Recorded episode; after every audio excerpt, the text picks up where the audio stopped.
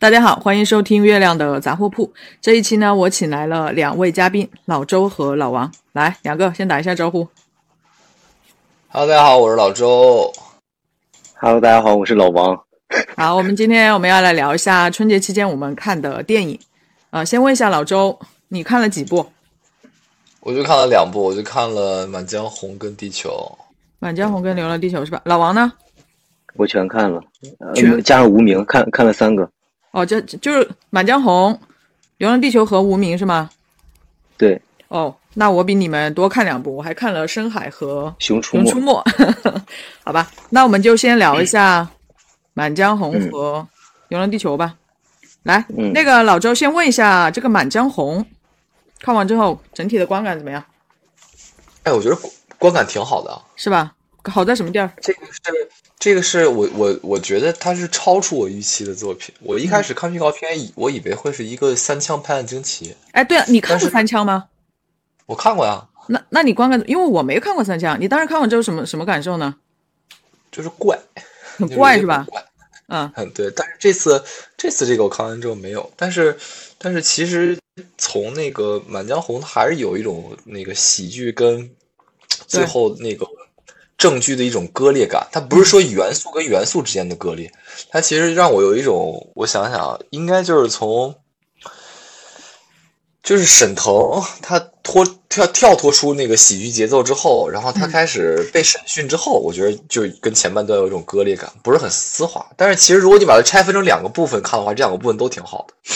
啊，这是老周的总体观感，就觉得超过了自己的预期。那老王呢？我也是，我觉得《满江红》是我看这三部里最好的一个电影。就是你看的呃《流浪地球》《无名》这三部，你觉得最好是吧？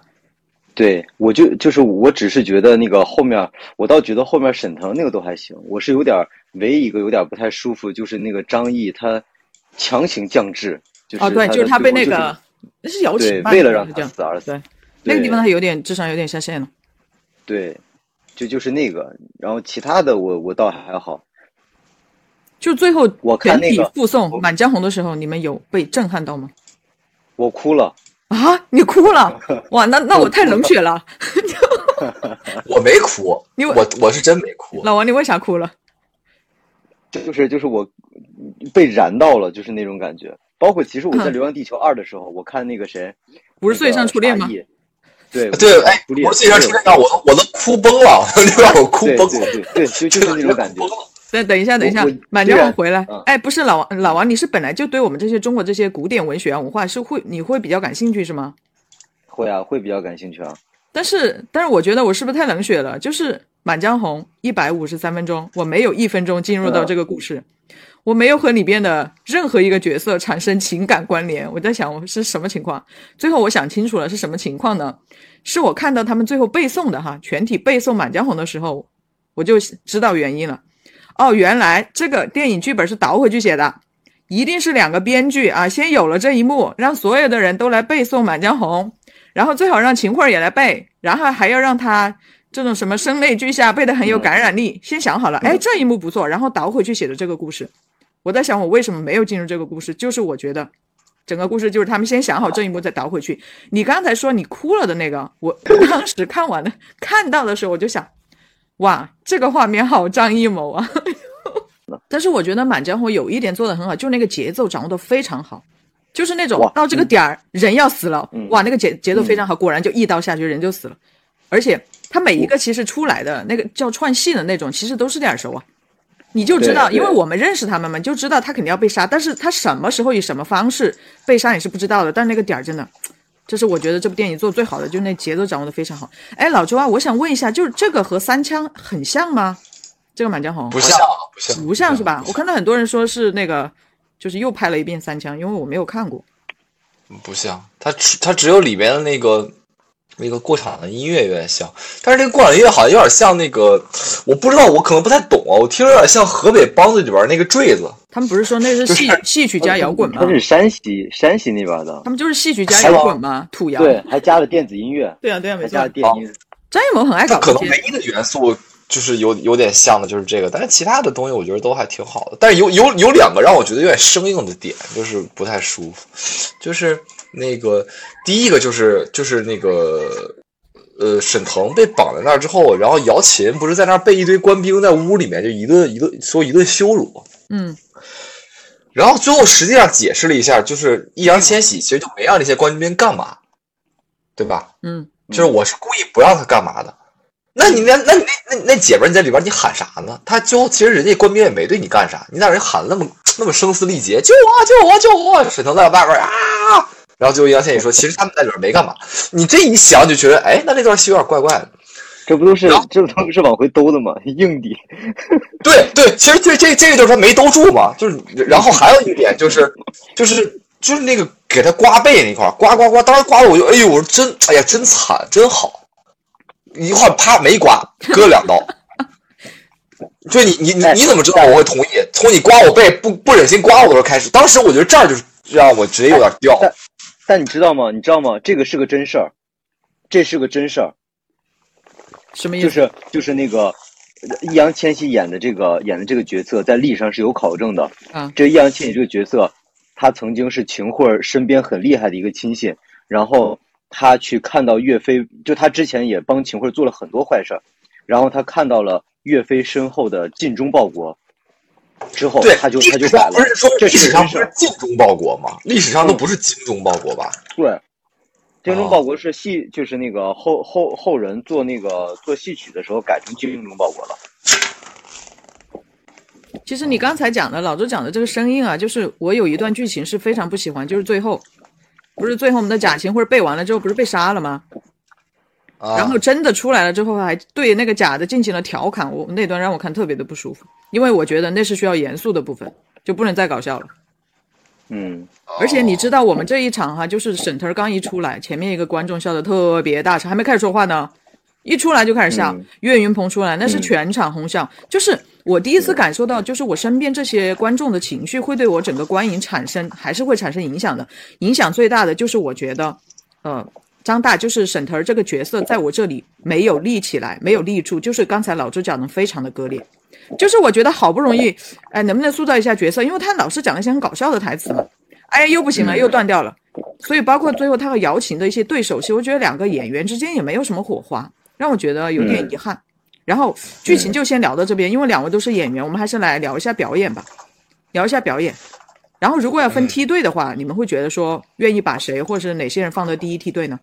哪些放中间，哪些最差？那张译肯定是第一梯队啊。那张译和雷佳音是就是不能共享嘛？就他哦一个人独享、独享第一梯队吗？对我我我是觉得我是觉得张就是雷佳音他演的很好，但其实他的那个型感觉没有那么的秦桧，所以我感觉就是张译是他的型又对，他的戏又好。可是我觉得这两个角色他们是不是其实是可以互换的？就张译也是换对张译，你们觉得张译能演秦桧吗？我那我觉得雷佳音不太能演张译那个角色，为什么呢？对，就是就是就是那种感觉，就感觉在那儿。可是雷佳音当时在第二部《绣春刀二》的时候，也把一个公务员演得很好呀。但他那个公务员，他其实加了很多什么吃饭这那，就是他很会给自己那个表演支点找得非常好。对他是一个就感觉他像是一个痞痞的公务员，嗯，不像是一个什么什么总总统领那种感觉。他就是你们两位都觉得说张译应该是在第一梯队，因为他的戏份还是多一些嘛，比那个雷佳音肯定戏份还是多一些。但是雷佳音有很出彩的，就最后背诵的那一段儿，有啊，可以拿个我觉得我我最喜欢的雷佳音的一段台词，不是他背诵《满江红》，是那个易烊千玺在那个柴房里刚把他救了，然后他把易烊千玺拽出来，跟跟那个军队说：“我现在把他提拔为那个哦总统领。我对我喜欢那段台词。啊，就是说的有一点到最后都感觉他要断气儿了，是那那一段吗？对，就是如果光说什么怒发冲冠凭栏处，那个那那那种那种情感的声嘶力竭是就是是我见过的，但是他那段戏是我没太见过的。其实最后那一段很难啊，就是背那个《满江红》那一段，要看起来好像说每一个我都可以呃知道大概用什么样的一个情绪，但其实你要整段连下来还是很困难的。至少在拍摄的现场的话，导演不会让你一句一句，一定是让你整段整段的来，是不是？对，嗯，那那个呢？那沈腾的表演呢？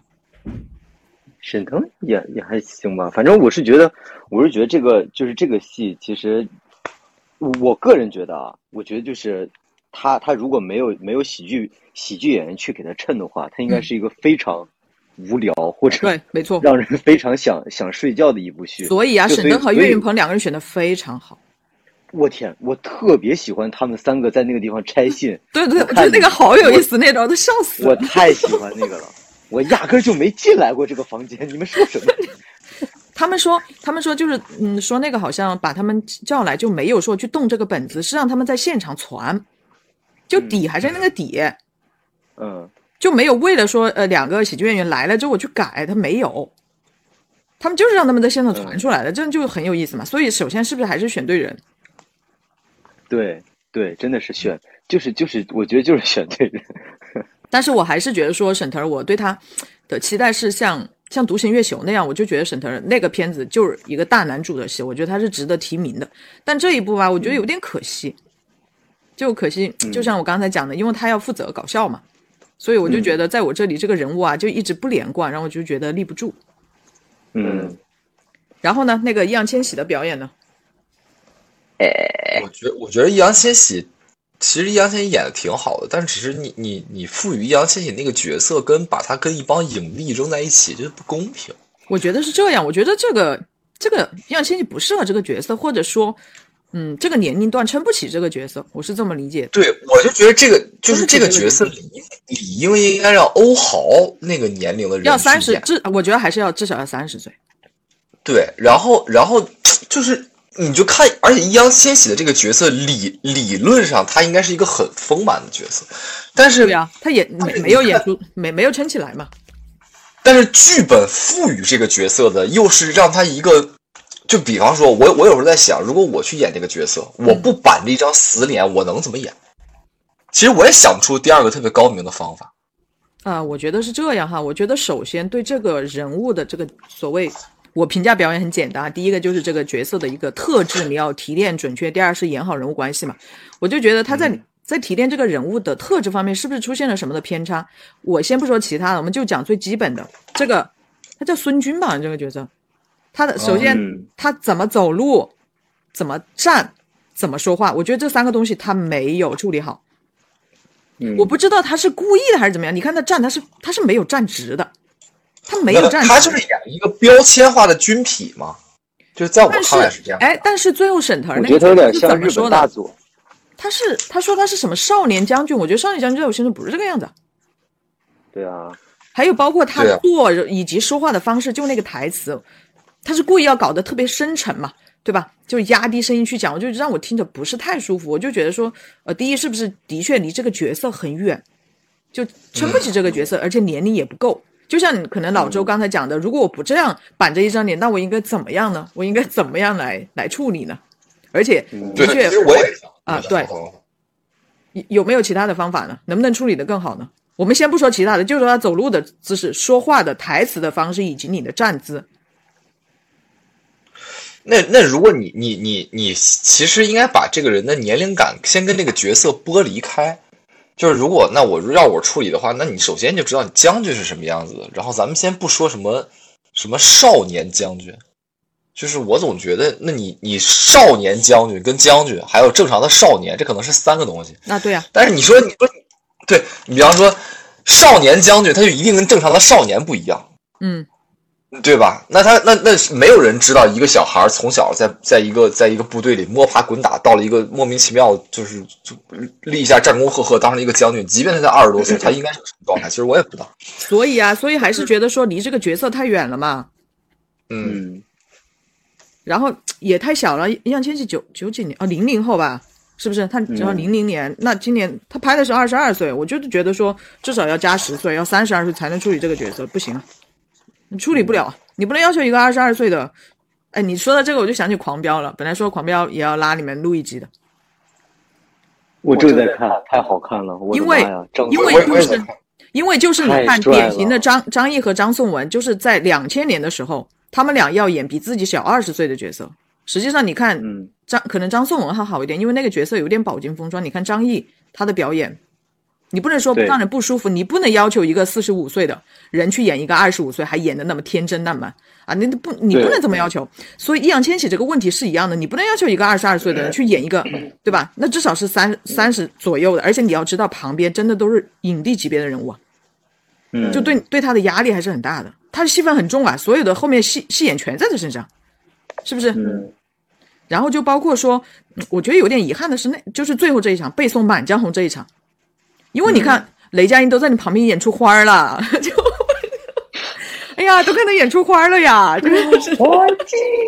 你旁边的易烊千玺从头到尾一个表情，哎呀，我真的你能不能有能不能有点层次啊？就觉得有点遗憾，真的，我感觉雷佳音真是演的太爽了，估计在旁边管那么多，反正这场戏没说不会有人说你这演的太过了，没有，我觉得所有的就情绪就是要饱满，就是要充沛。对就是把你的对三百的能量给我拿出来，没有人会说你演的太过了，没有，只会说你情绪不够，嗯对吧？嗯所以雷佳音真的是感觉就会演出花了，易烊千玺在旁边就只是一个热泪盈眶，没有没有层次的，你看到，就我觉得那个地方有一点可惜。就整个来讲，我就觉得他还是年纪太小了，嗯还是就没有把这个角色撑起来，我觉得这一点有点可惜。然后还有，我想问一下，你们去看的时候，就是小孩多吗？还行，就正常还好吧？嗯，我这一场小孩特别多，可能有五六个吧。然后我想说的是什么呢？就是有个小女孩在两个小时的时候，她就坐不住了，她就不停的在那个电影院走啊，走来走去，走来走去。开始的时候家长也没管，后来不是有人招呼嘛，就还是回去了。我就觉得她也代表我，就是我真的两个小时的时候我就快顶不住了，就我就觉得还是太长了。我《流浪地球》跟《无名》的时候也是这样的，等一下，等一下，一个小时的时候我就想走了。好好，我们我们可以过渡到啊、都都看到《流浪地球》哈。好好，来《流浪地球》，先还是老周吧，整体的观感怎么样？哎，我觉得真，我觉得《流浪地球》挺好看的，是吧？但是中间有有有一段部分的时候，让我有点有点有点想睡哪哪一段？啊，就是呃，应该是我想想啊，哦对，那个那个吴京自己驾驶月球车，然后那个上月球那块儿，中间那一段然后一直到一直到那个，对对，那那那那那已经是蛮后面的了。然后吴京拿下那个接到那个任务，驾驶月球车，然后在月球上月球上那段，然后一直到沙溢他说他们那个五十岁中队然后出列那那那前面那整段，我都觉得有点有点拖沓。哎，那我想问一下，因为《流浪地球》三条线嘛，对吧？就首先是李雪健老师这个联合国这一条线，这是这是负责文戏的部分。那你觉得这这个文戏可以吗？可以啊，文戏是可以的，是吧？那嗯老王呢而且？我觉得李雪健李雪健老师还把声音修复了嘛，他们把人因为修复的声音修复那老王呢？你觉得这个文戏这个部分？听说老王对这个《流浪地球》非常不满。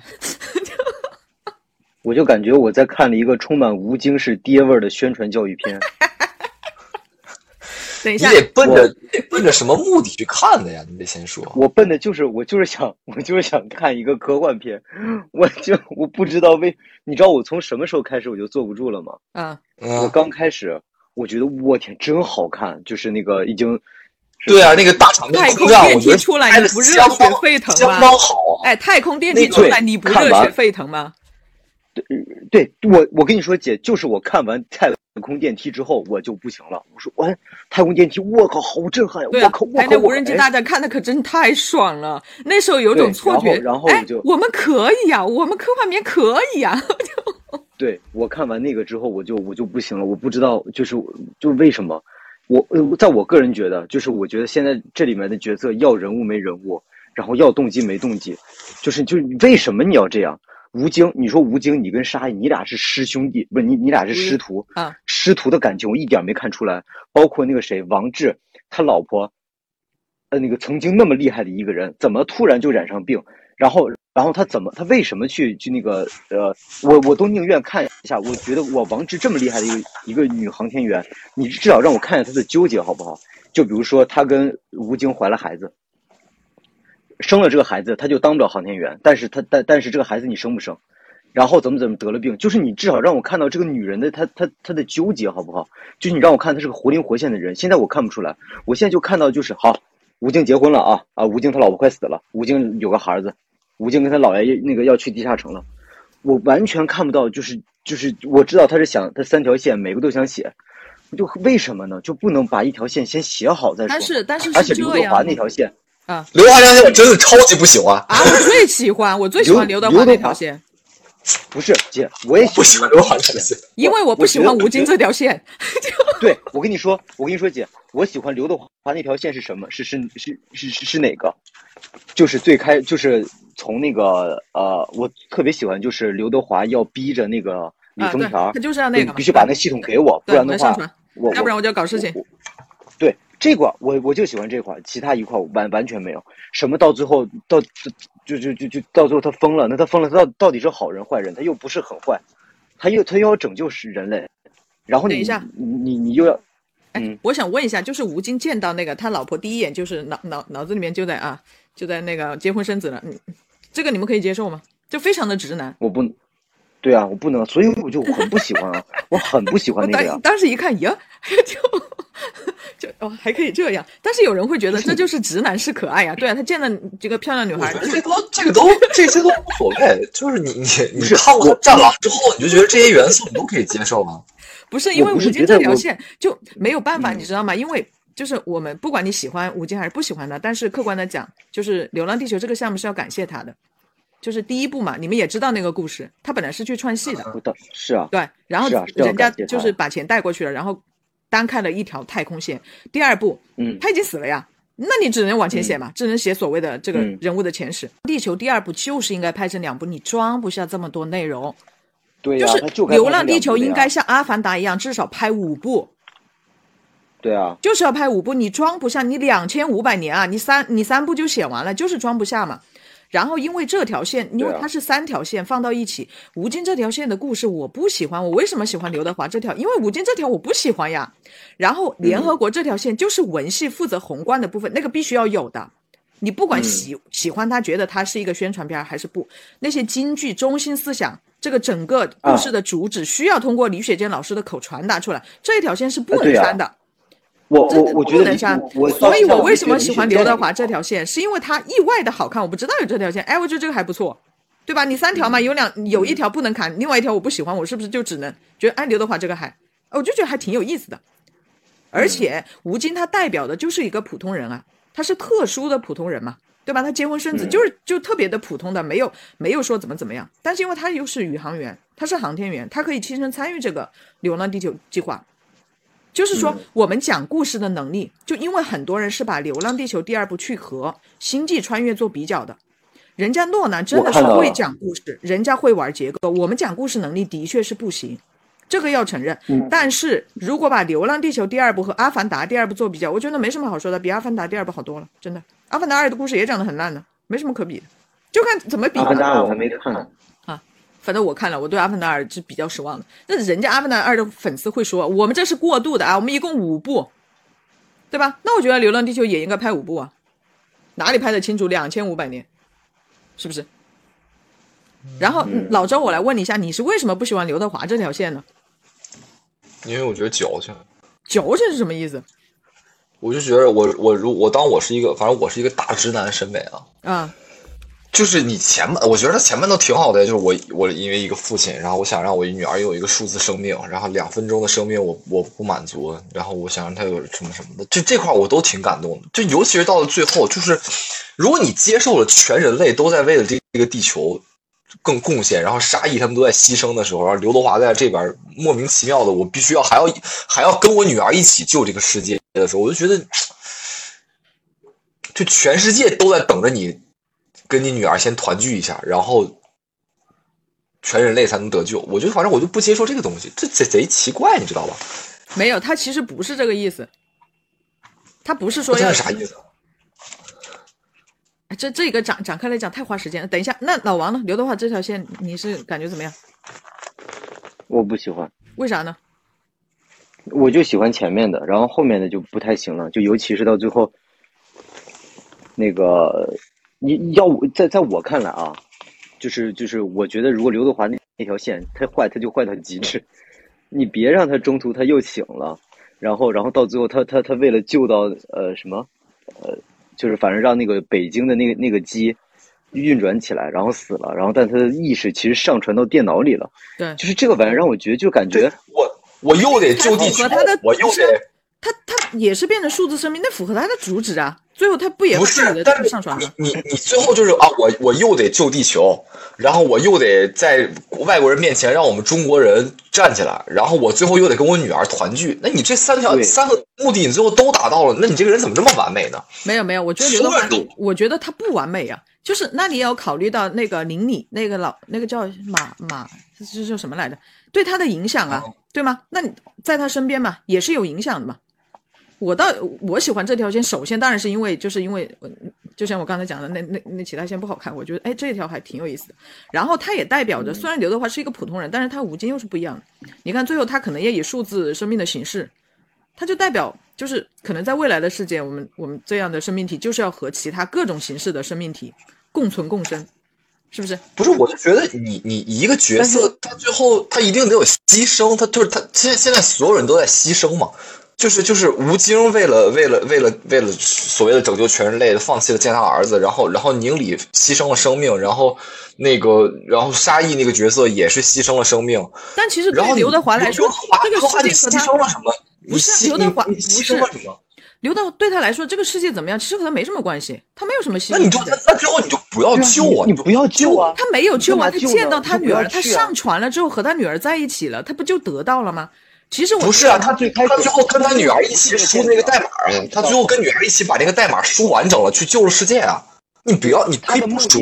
哎，人家那女儿，他女儿就是记住了，难道他告诉女儿你不要记住这串代码吗？那也很奇怪。是他让他女儿记住的呀，我是他说只有你能记住这个东西啊。所以还有一个就是，他为了证明他是对的，因为其他人是记不住这个东西的，他、嗯他也要证明他是对的呀还有一个就是就是你看，你看那个邻里对他也是有影响的呀，你不能一个人的观念可以发生变化嘛？人家都付出了生命了，在里面全一个电影死了。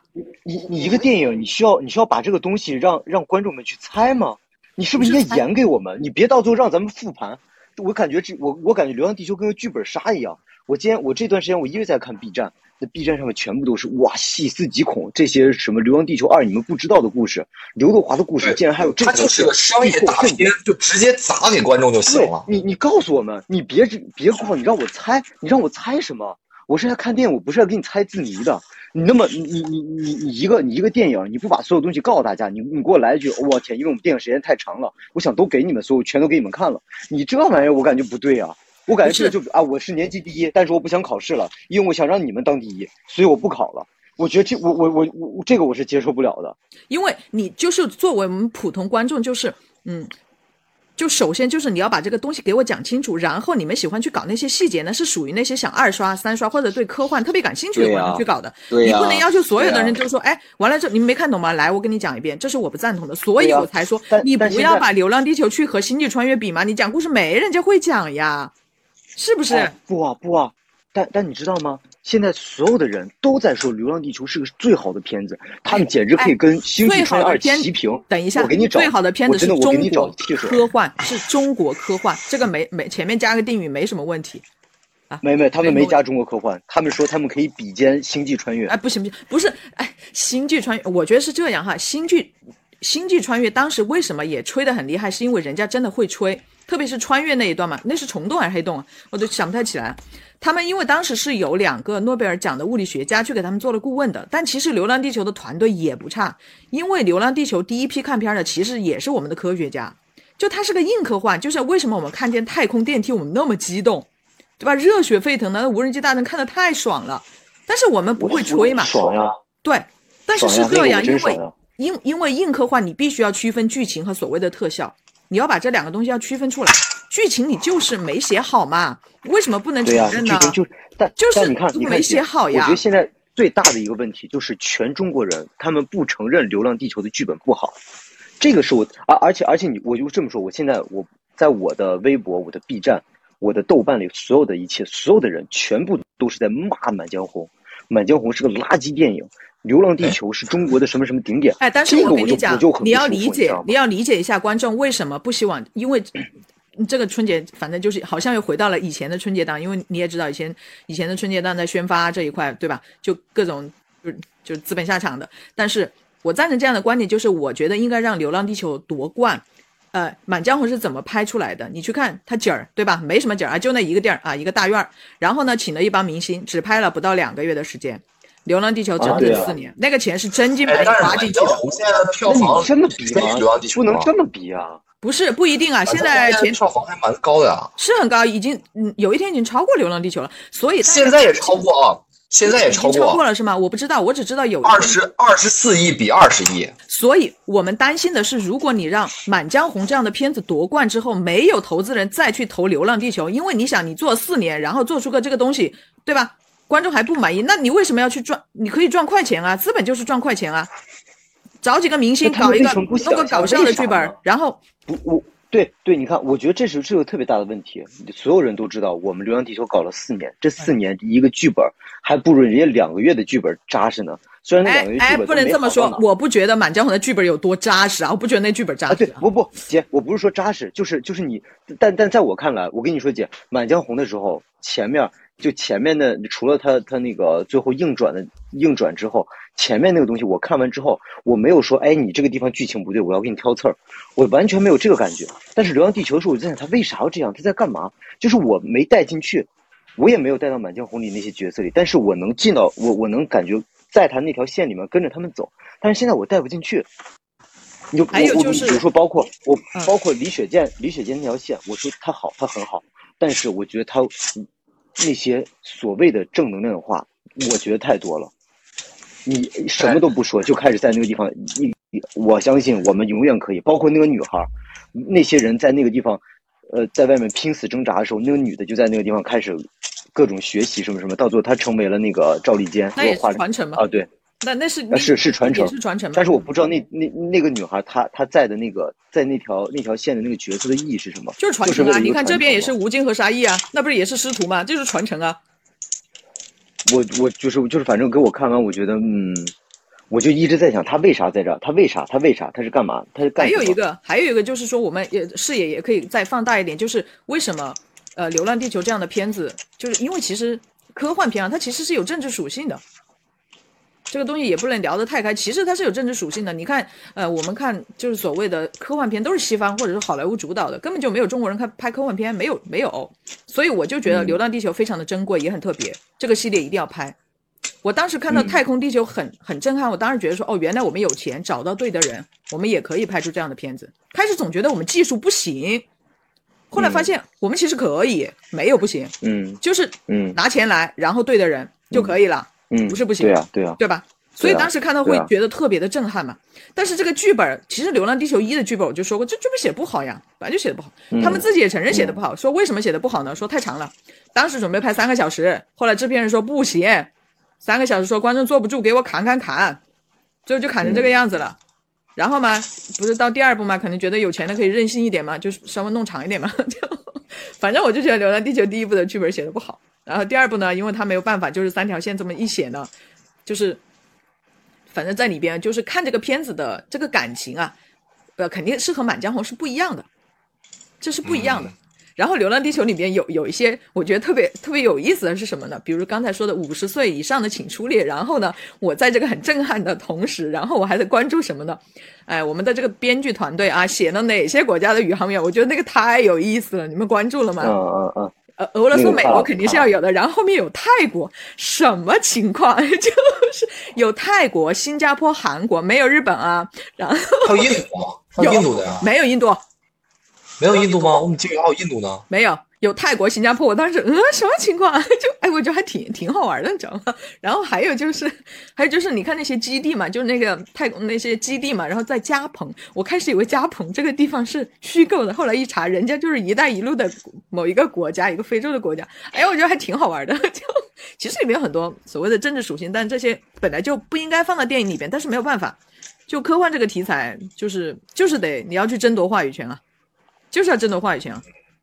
其实这也是《流浪地球》整个的，就因为第一部嘛，大家都说要有东方的智慧嘛，哈，因为我们以前的像科幻，其实包括《星际穿越》也是一样的，你看到的都是所谓的个人英雄主义。